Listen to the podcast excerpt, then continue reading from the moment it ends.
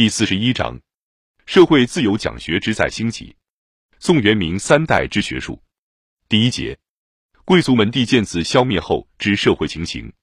唐中叶以后，中国一个绝大的变迁，便是南北经济文化之转移；另一个变迁，则是社会上贵族门第之逐渐衰落。依照先秦以来传统的政治理论，社会上本不该有贵族门第之存在，而自东汉下的读书人，却因种种因缘造成了他们的门阀。大盛于东晋南北朝，至隋唐统一，科举制兴，始渐衰。门第衰落后，社会上的新形象，举其要者约有如下几点：一是学术文化传播更广泛。以前大体上保持于几个大门第大家庭的，现在渐渐为社会所公有。二是政治权解放更普遍，以前参与政治活动的，大体上为几个门第士族所传习，现在渐渐转换的更快，超迁得更速，真真的白衣公卿成为常事。三是社会阶级更消融，以前士庶之分由于家世，现在渐成为个人的事情，农家子弟可以一跃而为士大夫。士大夫的子弟亦可失其先业而降为庶民，这一个变动渐渐的更活泼、更自然。就第一点而论，唐以后社会有几个极显著又极重要的与前不同处。第一是雕版印书术发明，书籍之传播愈益愈广。雕版术最初应始唐代，印章摹刻原始秦氏，时经已写则起东汉，此后是到两教之刻印符咒图画。盖为印章摹刻与雕版印刷之过渡。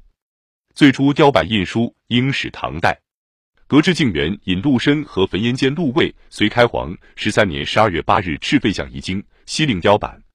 叶德辉书林经化云：陆氏词语，本随废长房历代三宝记，其文本曰废相遗经，西令雕传。意为废相则重雕，遗经则重传耳。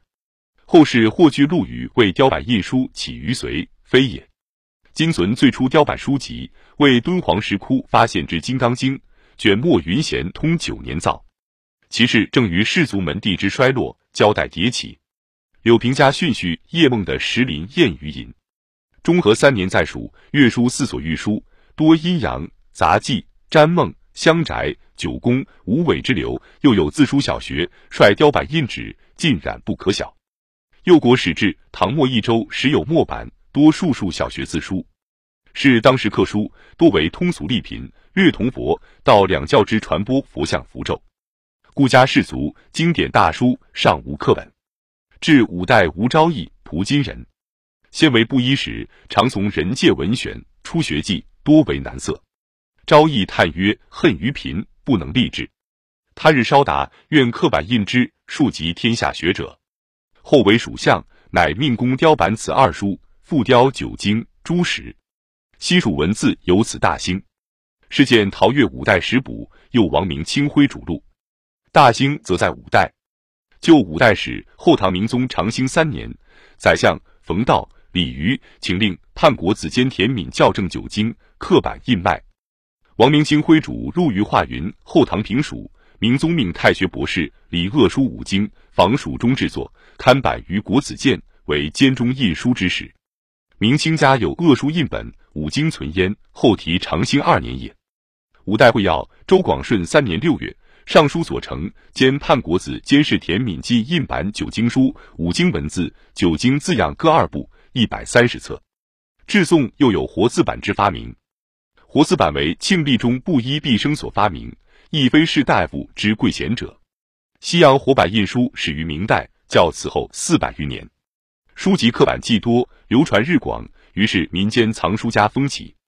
如王金若家书目四万三千卷，宋敏求家藏书三万卷，李书二万三千余卷，田伟四万七千卷，苏宋藏书万卷，李长二万卷，朝公武二万四千余卷，蔡志军二万卷，叶梦的余十万卷，陈振孙五万余卷，周密三世积累有书四万二千余卷，读书者易字方便。苏轼李氏山房藏书记余游集见老儒先生，自言少时欲求《史记》《汉书》而不可得，幸而得之，接手自书。晋岁世人篆香摹刻诸子百家之书，日传万纸。胡应林少是山房笔从易云三代七文竹简，冗重艰难。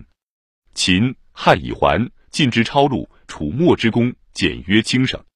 然自汉至唐，犹用卷轴，卷壁重装，且每读一卷，简一事，抽阅展书，甚为繁数，收集整笔，弥费辛勤。至唐末宋初，抄录一变为印模，卷轴一变为书册，一成难毁，劫废便藏，四美具焉。此等机会已不为少数人所独享。就著作量而论，亦较唐代远胜。《旧唐书经籍志》连前代总计，即不凡八百九十二部，一万二千二十八卷；《宋史艺文志》有宋一代，即不凡二千三百六十九部，三万四千九百六十五卷。较之自战国弃唐之集部，增二倍有余。《补辽金元艺文志》集部六百六家，七千二百三十一卷。辽金集部不多，大都皆元代作。旧唐书载，唐仅一百一十二家，元人较之尚多五倍。第二是读书人既多，学校书院随之而起，学术空气是不为家庭所诱。学校本是传播学术的公器，但只有在贵族门第师级存在时始抬头。所以西汉学校尚有成绩，因那时新士族尚未产生，旧贵族则已消失。一代东汉晚季，学校即不为人重视。那时学术已牢笼到新士族的家庭中去。东晋南北朝以弃隋唐中叶，大体上说，除却几个大门第顾家士族保持其绵延不断的家庭教育之外，平民庶人要想走入学术的圈子里去，非常不方便。因既无书籍，又无学校，宗教势力即由此扩展。一般享受不到教育、读书利益的聪明分子，只有走到寺庙里去，满足他们的精神要求或治食欲。但多数则为读文选、习诗赋、谋英举。集雕版印书亦由寺庙开始。如前举唐代《金刚经》之例，宋初印书亦先佛藏。佛祖统计，宋太祖开宝四年，赤高品章从信往益州雕大藏经版至太宗太平兴国六年版成绩上，凡四百八十一函五千四十八卷，叫印经史著书在前。